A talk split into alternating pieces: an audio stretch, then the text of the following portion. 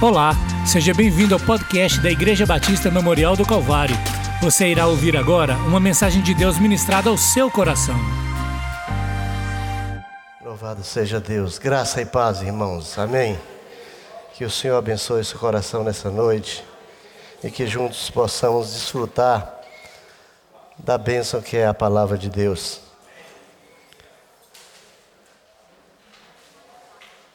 Nós vamos trabalhar o texto e ler o texto de Eclesiastes, capítulo 9, versículo 11. Está projetando, está projetado na tela.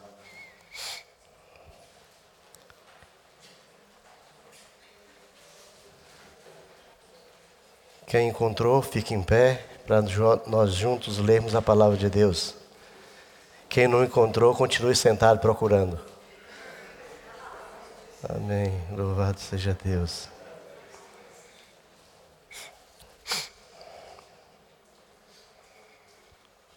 Todos, todos acharam? Diz assim: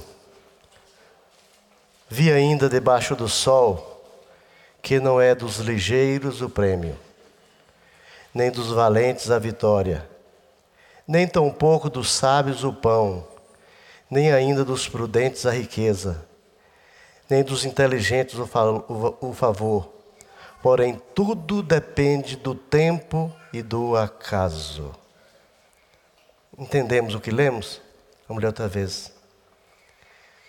Vi ainda debaixo do sol que não é dos ligeiros o prêmio, nem dos valentes a vitória, nem tampouco dos sábios o pão, nem ainda dos prudentes a riqueza, nem dos inteligentes o favor, porém tudo depende do tempo e do acaso. Deus, nós lemos a tua palavra, pedimos a direção do teu Espírito Santo sobre minha vida e sobre o teu povo nessa noite. Que nós possamos desfrutar, Senhor, das maravilhas que é a tua palavra, dos ensinamentos do Senhor para a sua igreja. Abençoe e contemple o coração de cada um. Nós assim oramos agradecidos em nome e por amor de Jesus. Amém. Podeis sentar, irmãos.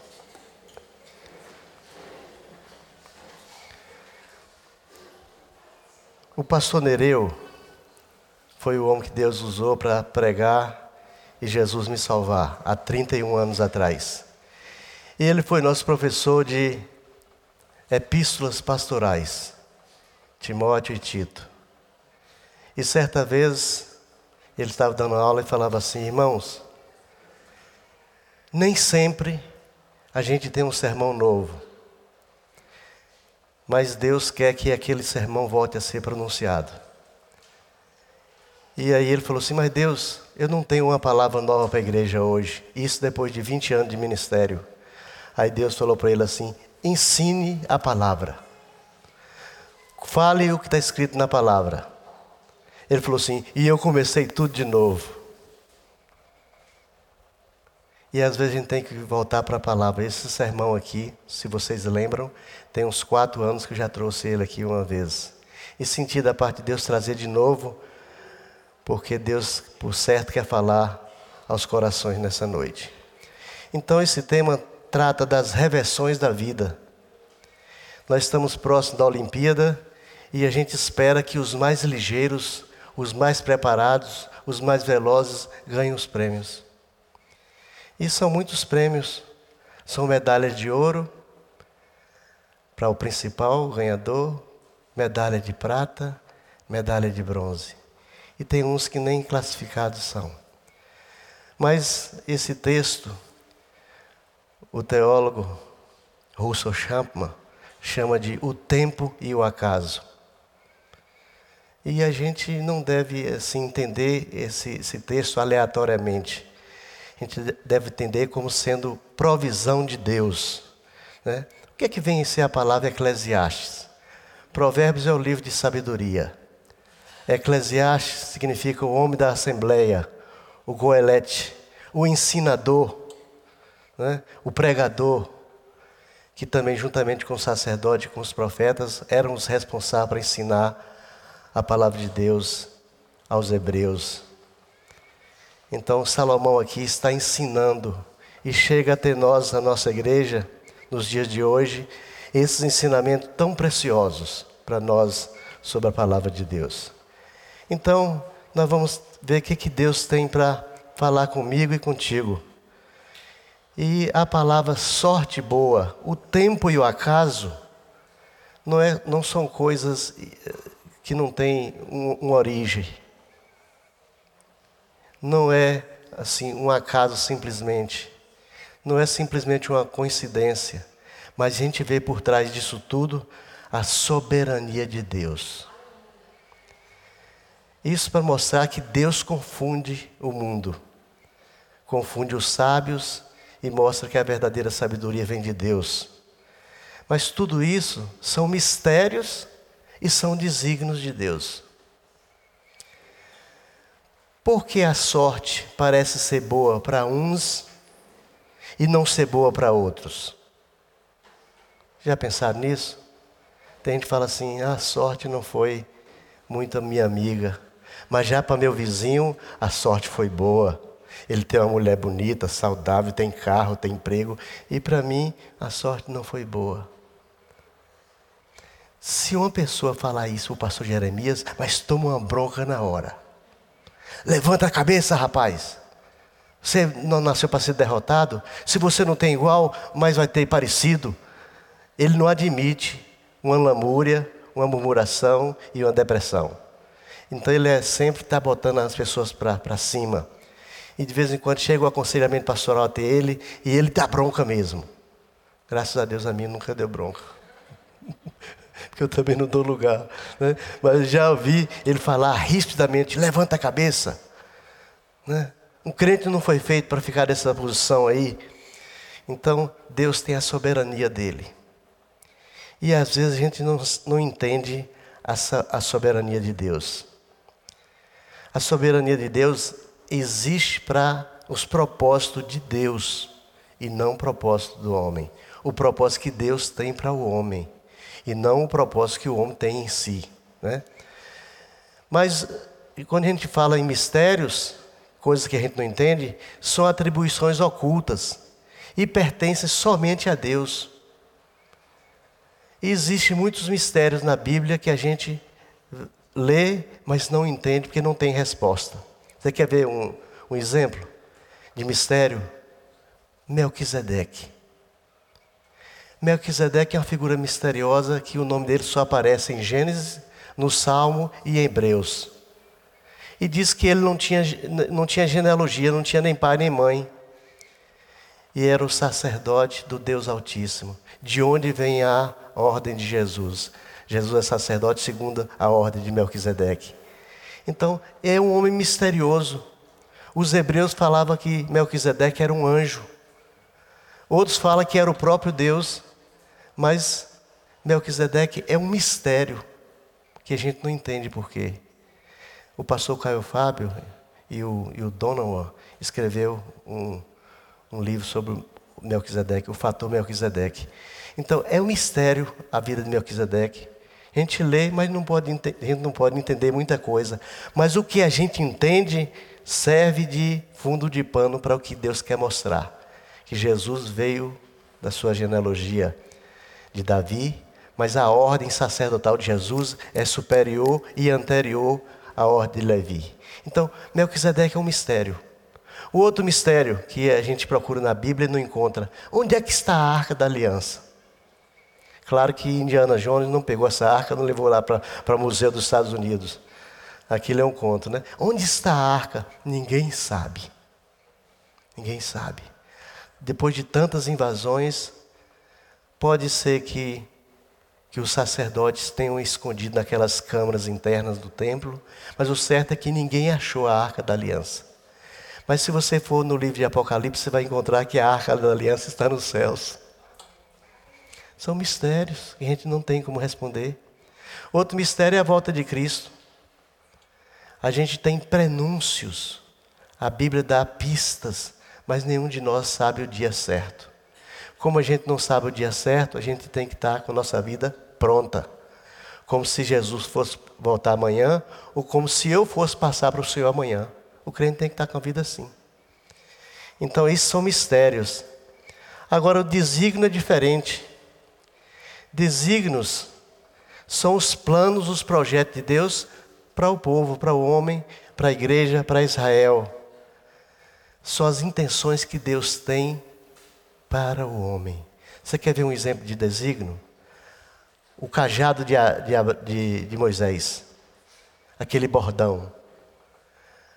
Não tinha poder nenhum naquele bordão, mas Deus concentrava em Moisés o poder daquele bordão. A funda que Davi atingiu o gigante. Isso são desígnios de Deus. Quer ver o desígnio de Deus? Os cabelos de Sansão. São desígnios de Deus. São intenções de Deus para com o homem. Mas tudo isso está na soberania de Deus. E a gente fala assim: o que é soberania? Quem, tra quem trata muito do, sobre soberania são a, os, os membros da igreja reformada.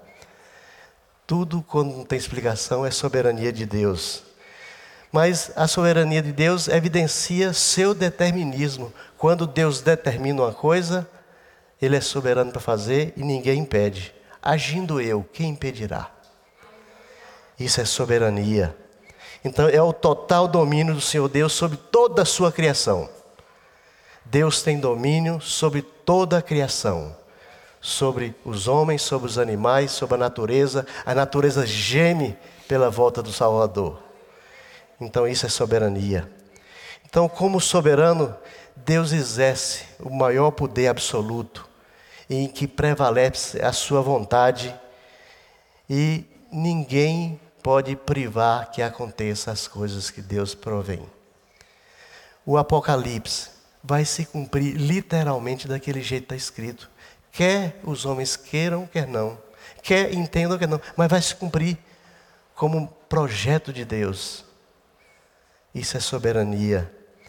A soberania também visa galardoar aquelas pessoas que são obedientes a Deus e a soberania também visa a disciplina dos rebeldes. Deus trata cada um de nós com soberania. Ele é Senhor. Quando a gente vai para Jesus e vê que o apóstolo Paulo fala que ele morreu para ser Salvador. Maravilha. Mas ressuscitou para ser Senhor, tanto dos vivos como dos mortos. Então, Jesus é o Senhor. E diz Isaías e diz Paulo que um dia todo joelho se dobrará diante dele. Ele é o Senhor absoluto. E aí a gente faz uma comparação: soberania de Deus vezes arbítrio do homem. Quem vencerá? Sempre a soberania de Deus. Né?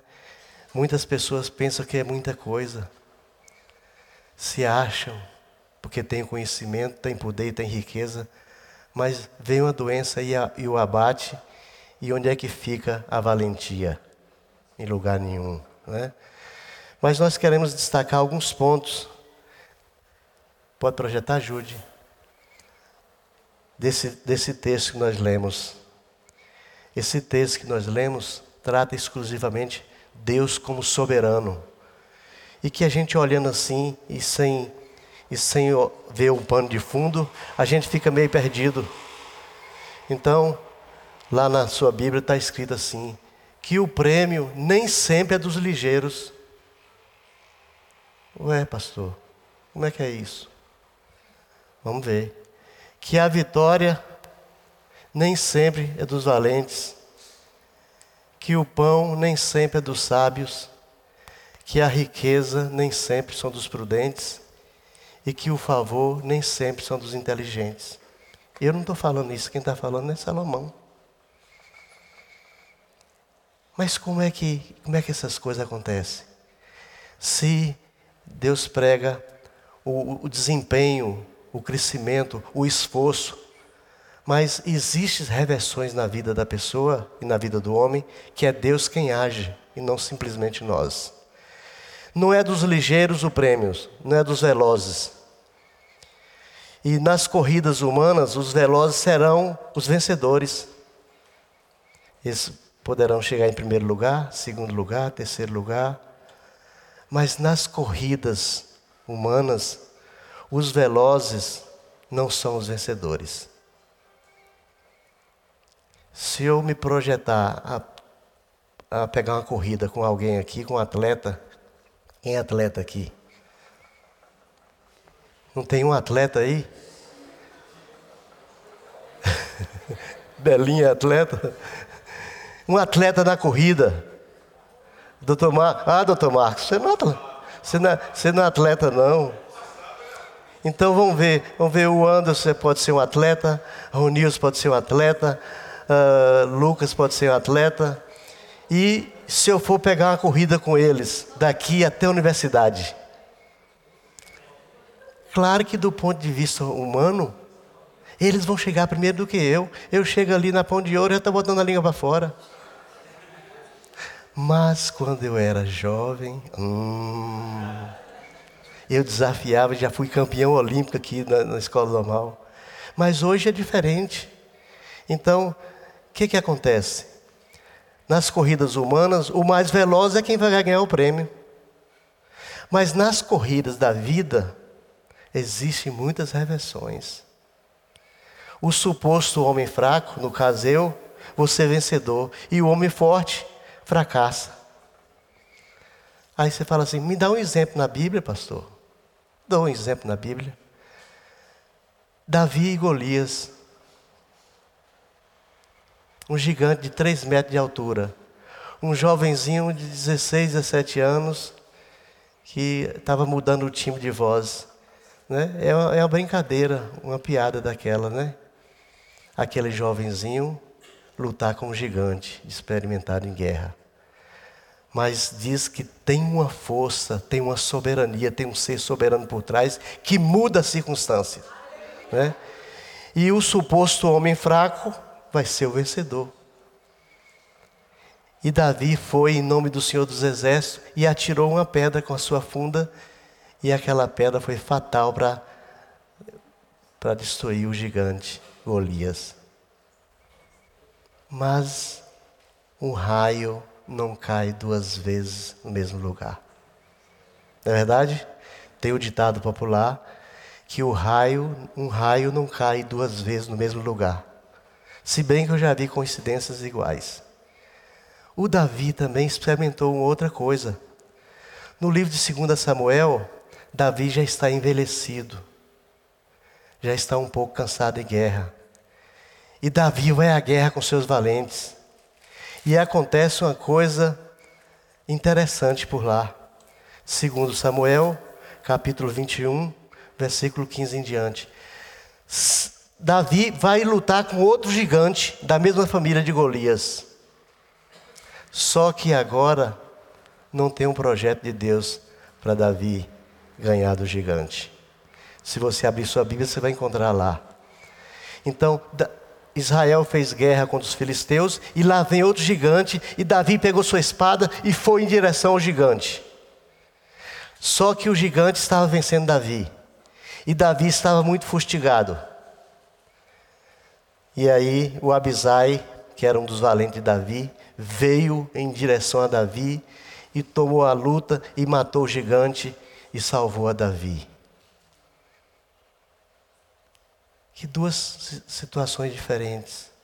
Na primeira, Davi dependia exclusivamente de Deus.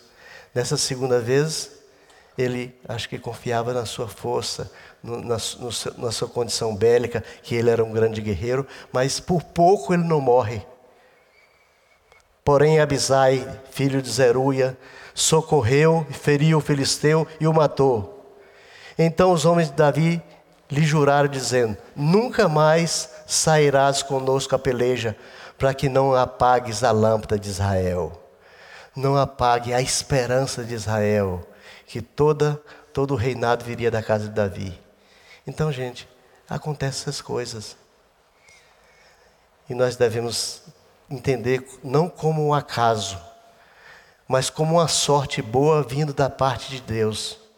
E Deus muda as circunstâncias e confunde toda a sabedoria humana.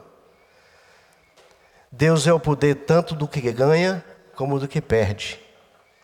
Os velozes nem sempre nem sempre vence a corrida. Um outro exemplo que eu acho interessante é daquele, daquele aleijado, aquele paralítico do tanque de Betesda. E ficava ali juntamente com todos na mesma situação. Paralíticos, aleijados, surdos, mudos, cada um esperando uma vez que o anjo viesse e fizesse uma, um agito nas águas do tanque de Betesda, e o primeiro que saísse correndo e pulasse lá seria curado. Claro que isso se tornou uma lenda em Israel, mas o João conta como, como um fato verdadeiro. E Jesus chegou naquele dia, naquele lugar, e contemplou a vida daquele paralítico. Queres ser curado? Ó oh, Senhor, eu, não, eu, eu não, não tenho ninguém para quando o anjo agita a água e alguém vai me levar lá, outro vai na minha frente, corre mais do que eu, se lança na água e recebe a bênção. Mas Jesus falou assim: pega, hoje chegou a salvação na tua casa, pega a tua, a tua maca e vai embora, está tá curado. Então é diferente, né? Aquele homem que não tinha não tinha nem como levantar sozinho, foi o vencedor. Mas é um desígnio de Deus, né? É um desígnio de Deus. Mas vamos em frente. O segundo texto, o segundo texto fala aqui: nem dos valentes a vitória, nem dos mais fortes. Então a vitória nem sempre é dos valentes. As reversões da Bíblia, da Bíblia que nós encontramos aqui, são passagens que tudo é invertido. Deus inverte todas as coisas para confundir as pessoas. Né? Mas como é que pode o valente, o mais forte, perder uma guerra para o mais fraco? Soberania de Deus. Um exército mais fraco pode vencer uma batalha. Não porque tem forças, mas por causa da vontade de Deus, do predomínio da vontade de Deus, da soberania de Deus. E um exemplo muito notório sobre isso. Quem está assistindo a novela Terra Prometida, vê como é que foi a tomada de Jericó. Eles passaram o Rio Jordão com aquelas doze pedras, com os doze sacerdotes, e o Jordão se abriu no meio, e Josué passou, depois de santificar o povo, e entrou na terra prometida. O primeiro inimigo que Israel agora vai, vai travar a batalha a cidade de Jericó. Uma fortaleza imensa, enorme, os muros altos, largos, que do ponto de vista humano os espias foram e contemplaram aquilo e falou que é impossível ser destruído. Nem por dentro, nem por fora. Mas o propósito de Deus seria diferente. Olha o, o, o tempo e o acaso. Olha a sorte boa. Né? Deus falou para Josué: não temas. E deu toda uma estratégia Josué para vencer o povo de Jericó. Então você vai rodear durante sete dias com os sacerdotes levando a arca da aliança, e eles vão tocar todos os dias uma trombeta, e o povo vai também circular com eles. E no sétimo dia, todos tocarão as trombetas, a arca da aliança estará lá. Por que a arca da aliança estará lá? Porque a arca da aliança simbolizava a presença de Deus. E na, na, no sétimo brado, na sétima volta, todos vão dar sete brados sete trombetas e vocês vão ver o que, que o Deus de Israel vai fazer. Claro que tem os incrédulos no no meio. E a gente pensa assim: eu já passei por tantas lutas, mas eu nunca passei por uma luta dessa. De ver um sinal sobrenatural de Deus agindo em prol do seu povo. Mas a saída do povo hebreu do Egito e a, e a entrada na terra prometida era para viver no sobrenatural de Deus mesmo. O maná parou de cair quando eles entraram na, na terra santa, na terra de Canaã. O extinguiu o seu maná. entrou aquela geração mais nova, que não eram tão rebeldes como os outros. E eles fizeram aquilo, e os muros de Jericó ruíram. Então Deus fez acontecer um terremoto ali, aquelas muralhas todas foram abertas e exposto todo aquele, aquele império daquele rei daqueles dias. E eles entraram, saquearam, pegaram os despojos e voltaram para seu, seu arraial. Então, como é que pode um exército menor, sem condição, condições de invadir um território tão, tão fortificado como aquele? Soberania de Deus. Deus é soberano. Deus tinha um propósito com a descendência de Abraão. Mas nenhum outro, só aqueles que, que Deus ia incluir na sua genealogia do povo de Israel, ou para quem se convertesse ao Deus de Israel. E foi salvo a Raabe e a sua casa. E eles despojaram, destruíram Jericó. E veio a palavra de Deus que nunca mais Jericó fosse erguida. Até aí tudo bem. Mas acontece que quando existe pecado no meio do povo de Deus, Deus não abençoa a bênção não chega. Deus não pode intervir por causa do pecado. E foi o que aconteceu.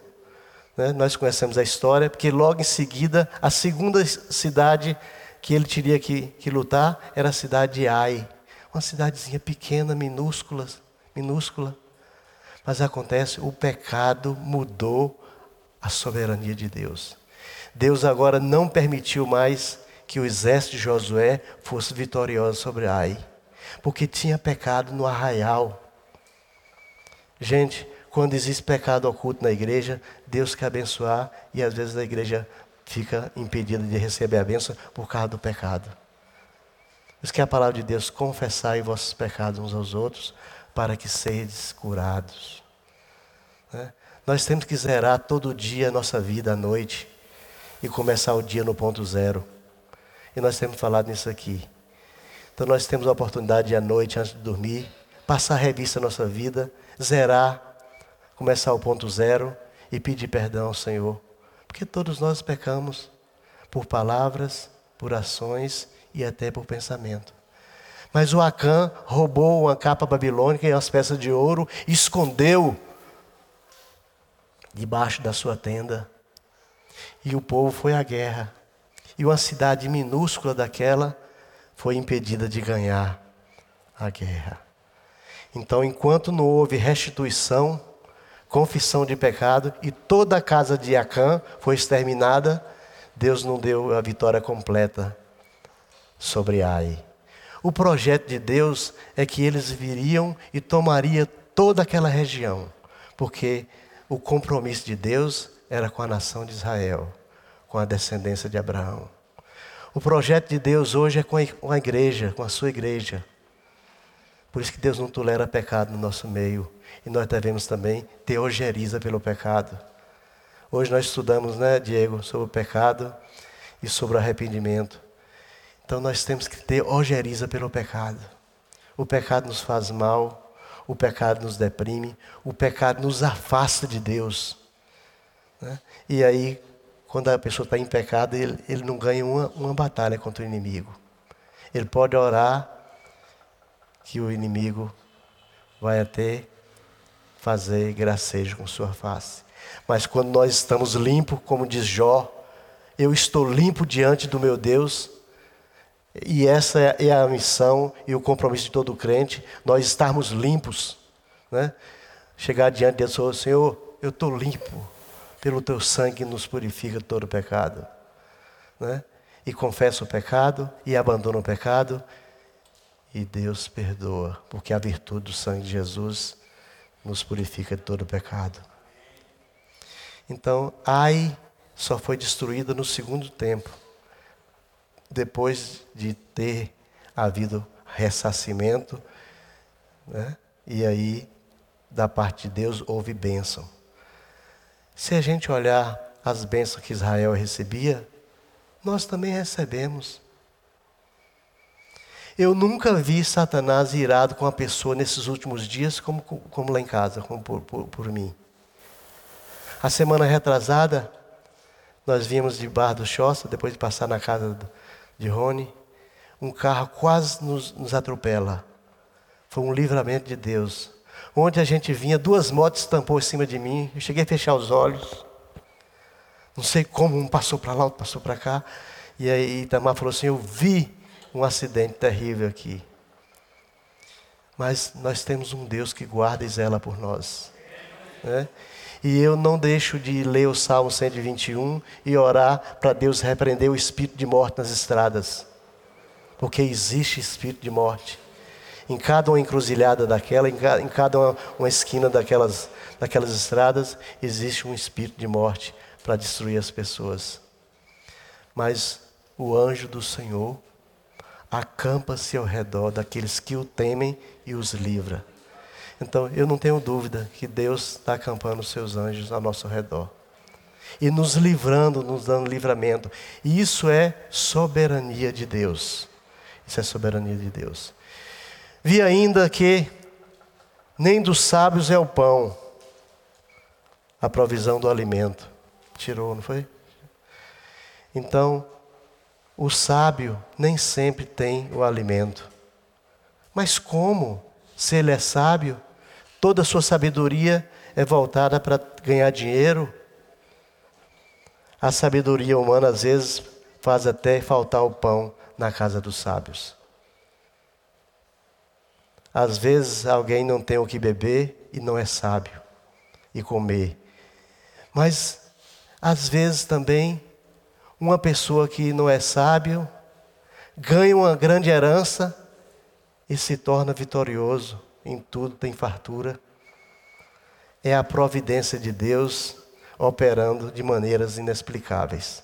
Mas como pode uma pessoa sem sabedoria, sem conhecimento ganhar dinheiro e ser uma pessoa extraordinária e receber uma grande bênção? Eu conheço a história de um irmão que ele casou com uma moça e, e foi convivendo com a moça. E foi cuidando dela, cuidando das filhas dela. E começou a ajudar o, o pai da moça.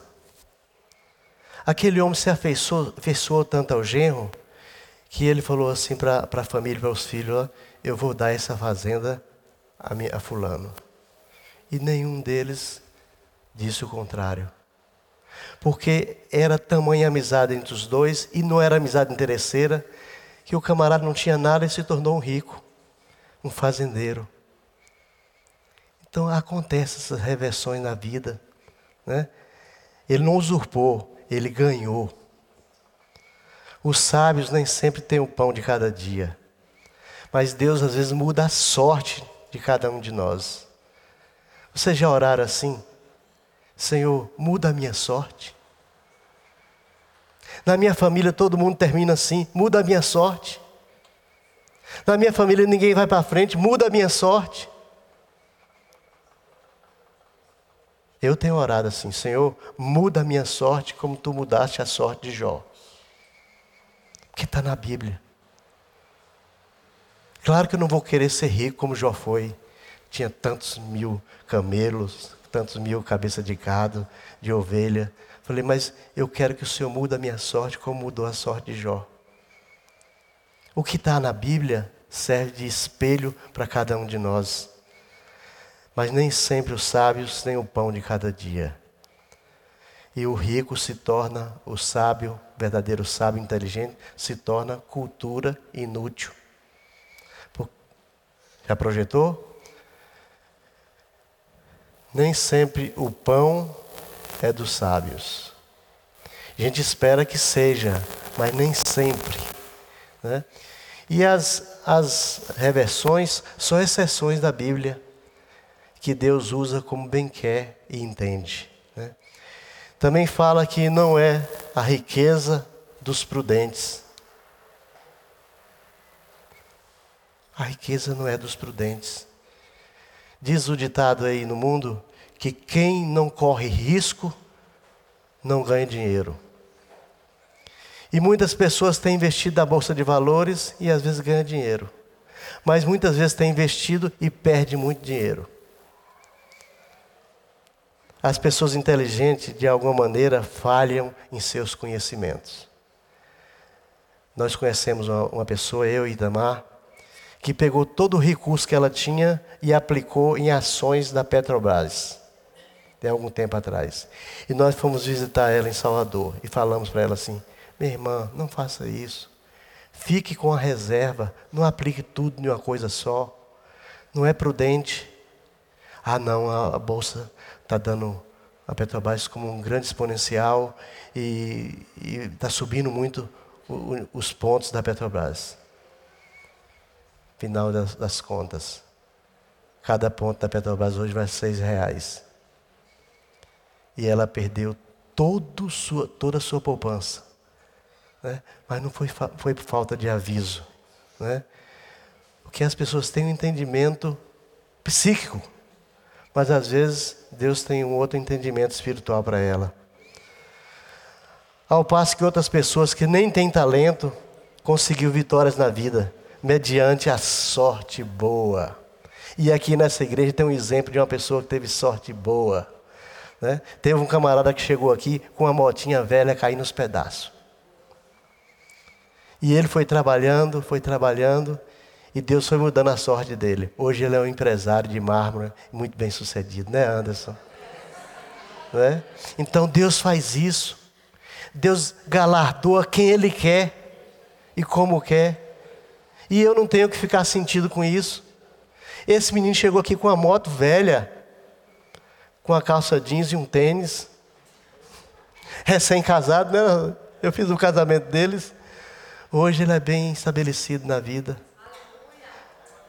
É porque somente ele, ele, é esperto, ele é inteligente? Não, não é só isso. É porque Deus deu a sorte boa para ele. Isso é o tempo e acaso. Né? Agora você pergunta: ele é mais inteligente que os outros?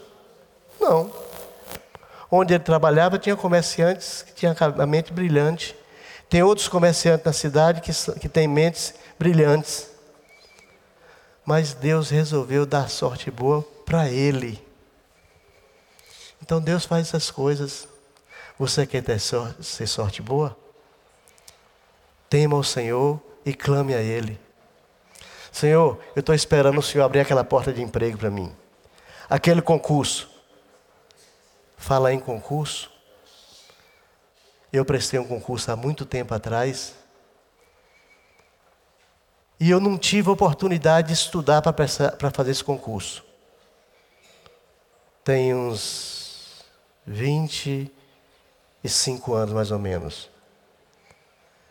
Eu lembro que era um concurso do Estado para várias áreas, para faculdade, para hospitais. E eu me inscrevi naquele concurso. E todos os meus colegas inscreveram. E muitos pediram licença e foram estudar, fazer cursinho. E eu me inscrevi, mas eu não tinha oportunidade de tirar algum tempo para estudar. Eu falei assim para minha esposa: eu vou fazer com o, que eu, com o conhecimento que eu tenho e com o que Deus vai fazer. Aí um dia eu estava orando, Deus me mostrou uma lata descendo uma cisterna. Mas a corda da, da lata não dava para chegar na água. Eu falei, epa, entortou o caldo. Não dá para chegar na água, então não vai puxar a água. Mas daqui a pouco eu vi aquele clarão terrível, imenso aquele clarão lá naquela cisterna, e uma mão com uma cuia. Você sabe o que é cuia? A mão enchia a água e ia enchendo a vasilha, enchendo a água e enchendo a vasilha. E falou: agora puxa. E aí eu fui puxando. Né? Contei a história para ela, ela falou assim: Deus vai te dar vitória. Saiu o resultado do exame, do, do, do concurso. Muitos colegas meus brilhantes. E muitos, eu lembro que o Dr. Joás tirou férias da Sião, da, da, do, dos hospitais para estudar. E eu nem português eu tive, eu tive condição de estudar eu fiquei em último lugar. Mas cheguei lá. E o que é isso? Sorte boa. Deus mudou minha sorte. Deus via no futuro que no futuro eu ia precisar dessa aposentadoria, Solange. E aí me mandaram lá para o hospital Franco Peixoto. Né? Eu falei, Deus, que, propósito. Na primeira semana que eu lá cheguei, uma, uma doente lá veio em cima de mim, me rasgou minhas, minhas, minha camisa, pegou meus óculos, botou no chão, pisou em cima e falou: Se você me mandar aplicar aquela injeção desse tamanho, eu corto seu Braulio. Eu falei: Eu não vou ficar aqui nesse lugar, não. Deus falou: Fique e não te espante diante deles. Então, Deus tinha um propósito a me ensinar naquele povo. Eu sei que a minha a minha lata, a minha lata, as minhas cordas não chegava nas águas, mas tinha uma mão que enchia por mim. E aí eu entendi que isso é que é sorte boa. Né? Eu não conseguiria, porque eu não estava habilitado, preparado, mas Deus mudou todo o curso daquela situação e eu cheguei em último lugar. E tem uma coisa que mais me, que mais me intrigava. Quando eu ia na casa da minha mãe, ela falava assim: Tu vai fazer o concurso? Eu falei: Vou. Ah, você não precisa, não, quem precisa é Márcia. Márcia é outra minha irmã que é professora da UESB. Ah, você não precisa não. Eu falei, mas eu vou fazer. E Deus sabe o que, que eu vou fazer. Então, fiz e Deus me abençoou. E Deus me deu a sorte boa. Sorte boa. Deus mudou o curso, né? A gente nem precisa ser esperto, né? Porque a vontade de Deus assim ordenou. Louvado seja Deus por isso. Isso são experiências que eu, eu não gosto de contar, mas de quando em vezes eu preciso contar, para mostrar o que Deus faz. A gente pensa que Deus agiu outrora, mas Deus continua agindo até os nossos dias. Né? Agora, chegue diante de Deus com humildade. Senhor, eu não tenho condições de chegar com essa turma toda aí forte. Essa turma boa que está estudando, mas me dá uma oportunidade. E Deus muda a sorte. Heitor estava fazendo residência de segundo ano de cirurgia geral e surgiu um concurso da prefeitura lá de Ribeirão Preto. Ele pegou e escreveu, se inscreveu e todo o tempo que ele tinha ele ia para a biblioteca estudar. E aí ele foi classificado mais na frente. Quando foi agora, ele foi chamado para assumir a secretaria, o, a emergência da Secretaria de Saúde da prefeitura lá. Muitos colegas, colegas boicotando para ele desistir, para eles serem chamados. Falei, Deus, como é que pode uma coisa dessa? Então, o que Deus provém para cada um de nós, a porta que Deus abre, ninguém fecha. Né? E ele, na, tua, na sua santa inocência, conversando com os professores, teve professor que, que ficou atrás dele, e ele, como aluno, passou, ficou na frente, e eles querendo que ele desistisse para eles subirem. Então, na vida é assim, mas nas corridas né? nas corridas humanas, são diferentes as coisas. Os prudentes nem sempre são próximos, são prósperos, né? Então, a riqueza nem sempre são dos prudentes. E o favor nem sempre são dos inteligentes. Nem os inteligentes a favor, os instruídos. A gente espera que a pessoa inteligente seja o vencedor. E ele pode ter um QI acima de 90, de 100, 110, e você pode ter um QI de 68, 70, está na média aí, e você sobrepujar eles. Né? Então, os inteligentes, de alguma maneira, falham nos seus conhecimentos. Deus confunde a sabedoria do mundo. Ao passo que as pessoas com menos talento consegue vitória mediante a sorte boa. A sorte boa.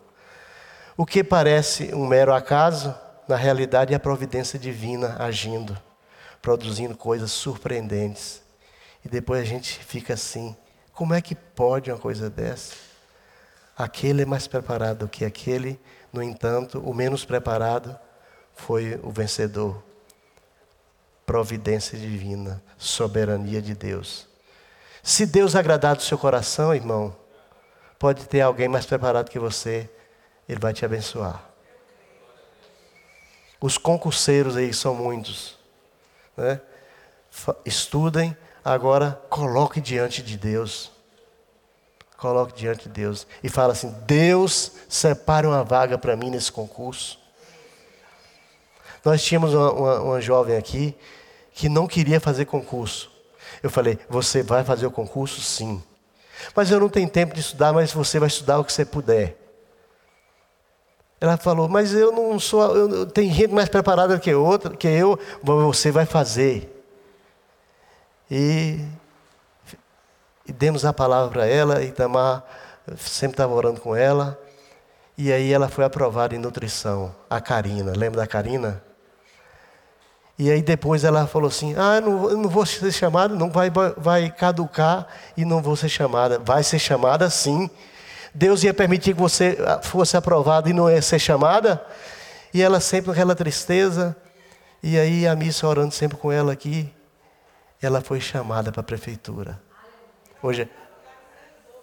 Pois é, é a colega da Thaís lá hoje. Né? Então, gente, se a gente for ao Senhor com humildade Deus atende. Ela falou, pastor, eu queria casar. Eu falei, mas Karine, esse camarada quer lhe enrolar. Ele não quer casar com você. Eu falei, Alexandre, você tem, você tem tempo até o final do ano. Ou você casa com Karine, ou você desempeça Karine. Para ela casar com outro. Porque Karine é uma moça boa. Aí Sandro falou, pastor, faz isso comigo não. Eu falei, pois é, você tem um ano. Ajeita a sua vida, e ou você casa ou você termina. O certo é que casou e são felizes lá os dois. Né? Então Deus faz essas coisas com a gente. Né? A gente pode chegar assim, na mesma condição que Mefibosete falou assim: eu, um cachorro bravo, um cachorro doido, ter que comer na mesa do meu Senhor, ter um banquete desse. Mas Deus faz isso. Tira do monturo e faz habitar entre os príncipes. E Mefibosete alimentou-se na mesa do rei Davi todos os dias da sua vida e restituiu as suas terras. Deus faz isso, irmãos. Não é o mero acaso, é a providência de Deus. Deus tocou no coração de Davi que lembrasse da casa de Jonatas e foi e trouxe Mefibosete. Quem era Mefibosete? Como ele mesmo dizia, um cão doido. Né? Então, gente, os instruídos nem sempre têm prestígio. O tempo e o acaso, as oportunidades perturbam os planos dos homens. O apóstolo Paulo fala assim: Eis que uma porta grande se nos abriu, e já são muitos os nossos adversários. Quando Deus abre uma porta para você, você pode ter certeza que tem muitas outras portas dos adversários abrindo, mas a sua você tem que confiar, você tem que saber em quem você crê e quem vai abrir a porta para você. O sucesso é incerto. O homem não controla seu destino. Quem pensar que controla a sua vida está enganado. Né? O homem não controla seu destino. Nosso destino está nas mãos de Deus. Né? O mero acaso é determinado pela vontade absoluta de Deus. Deus tem duas vontades, a absoluta e a permissiva. Ele permite quando você quer fazer suas coisas, as coisas pela sua própria força. Deus permite. Mas sabendo que Deus tem uma coisa melhor para você. O acaso não é um poder independente. O acaso está nas mãos de Deus. Então a gente, a gente pode falar assim: não é coincidência. Não, senhora. Não existe coincidência com Deus. Deus é soberano. Ele é Senhor absoluto. Né? Então, os tempos são circunstanciais, uns bons, outros maus, mas todos com um propósito determinado de Deus. Deus tem o poder de confundir a lógica dos homens. Deus confunde a lógica dos homens. Você quer ver um exemplo disso aqui? A Torre de Babel. Aqueles homens e um homem chamado Nimrod resolveu construir uma grande torre para chegar aos céus. Deus convocou o Filho e o Espírito Santo. Eia, desçamos e confundamos.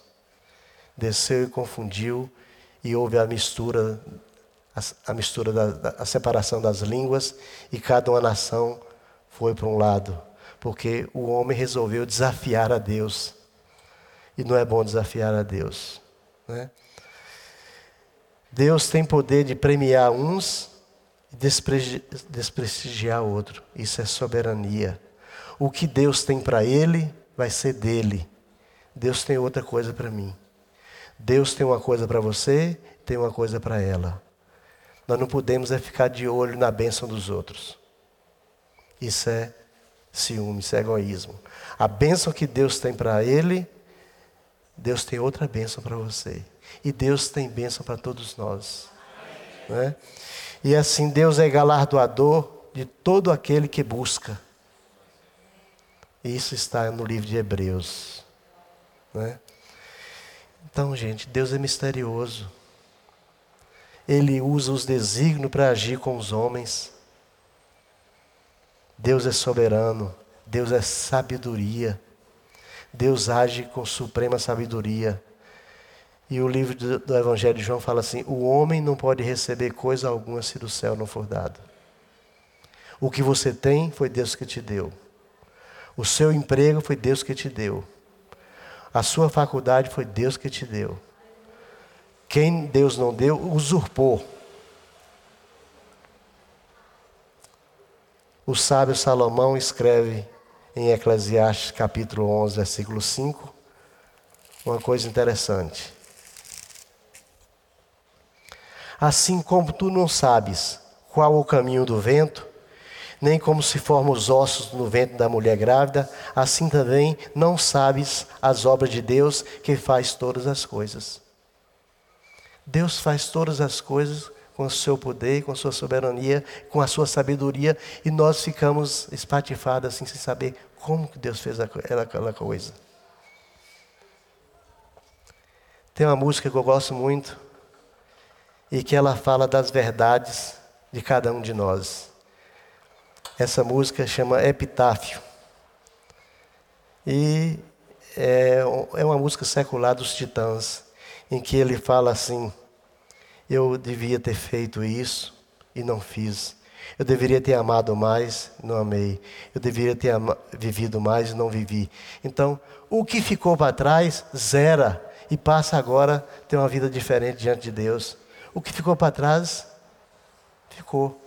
Nós temos que seguir a nossa meta, a nossa, nossa viagem, a nossa corrida é diante de Jesus que nos espera lá na frente. Né? A outrora, outrora ficou para trás. Nós vivemos agora no momento circular, que é o momento de Deus, o tempo de Deus. Né? E no epitáfio está escrito lá: aqui jaz Fulano. É a última vaidade do homem, é o epitáfio o lugar onde se escreve as últimas frases de adeus. Né? Mas nós temos, não temos que viver de passado, nós temos que viver para o futuro. Olhando para as coisas que estão adiante de nós, prossigamos para o alto, né? para a nossa santa e verdadeira vontade de Deus e soberana vontade de Deus. Né? Jesus está lá, como diz no livro de Hebreus, lá na frente. E nós estamos cá atrás, olhando para Jesus, autor e consumador da nossa fé. Então comece a orar pelos seus filhos, comece a orar por, orar por você diferente. Passe a orar com humildade, Senhor. Eu sei que tem alguém mais capacitado do que eu, mas eu preciso daquela vaga. Senhor Deus, são muitas as, as pessoas, mas Reserve uma vaga para meu filho, para minha filha, para meu irmão, para minha irmã. E creia que Deus pode fazer. Porque as reversões são assim. No meu tempo de faculdade, eu tive colegas brilhantes. Tinha colegas tão brilhantes que eu falei, meu Deus, como é que pode ter uma mente tão, tão, tão brilhante como elas? Mas muitas dessas mentes brilhantes não deram para nada Muitos se deram para o alcoolismo, para as drogas e não foram felizes. Não foram felizes. Ao passo que quem colocou sua vida diante de Deus recebeu a sorte boa. A nossa sorte está nas mãos de Deus. A sorte boa que nós temos é essa. Então, vamos agradar o Senhor nosso Deus, vamos crer que Ele é abençoador e que Ele tem prazer em nos abençoar e tem bênção para cada um de nós. E nenhum de nós é mais abençoado que outro nas suas proporções. A bênção que Deus tem para Anderson é diferente da bênção que tem para Dardei. É diferente que a bênção que tem para mim. Mas Deus tem bênção para todos nós. Não é? Então, gente, essas coisas que eu tinha para dizer. As reversões da vida são as intervenções divinas.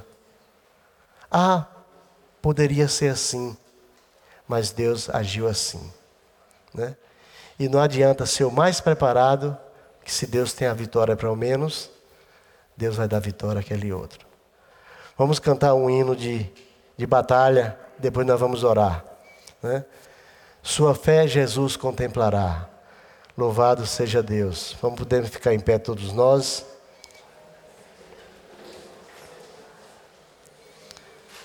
Eu tenho um irmão que nunca gostou de estudar. Ele é mais novo que eu, nove anos. Ele fez dois anos de vestibular. Aí minha mãe falou assim para ele: verdadeiramente, esse não dá para estudo. Eu não sei o que, é que esse menino vai ser mas se tornou um exímio comerciante. E que na nossa família não tenha um com a visão, o tino de comércio como ele tem. E ele fala assim, nas festas, quando a gente encontra na casa da minha mãe, fala assim: Você é médico, o outro é agrônomo, a outra é administradora, a outra é farmacêutica, e eu não tenho título nenhum, mas sou mais rico que vocês todos. Eu falei: Foi Deus que te deu. Porque você tem o dom da sabedoria para o negócio, né? E aí Deus contempla também a vida, né? Louvado seja Deus. Você acabou de escutar o podcast da Igreja Batista Memorial do Calvário. Se gostou, curta e compartilhe.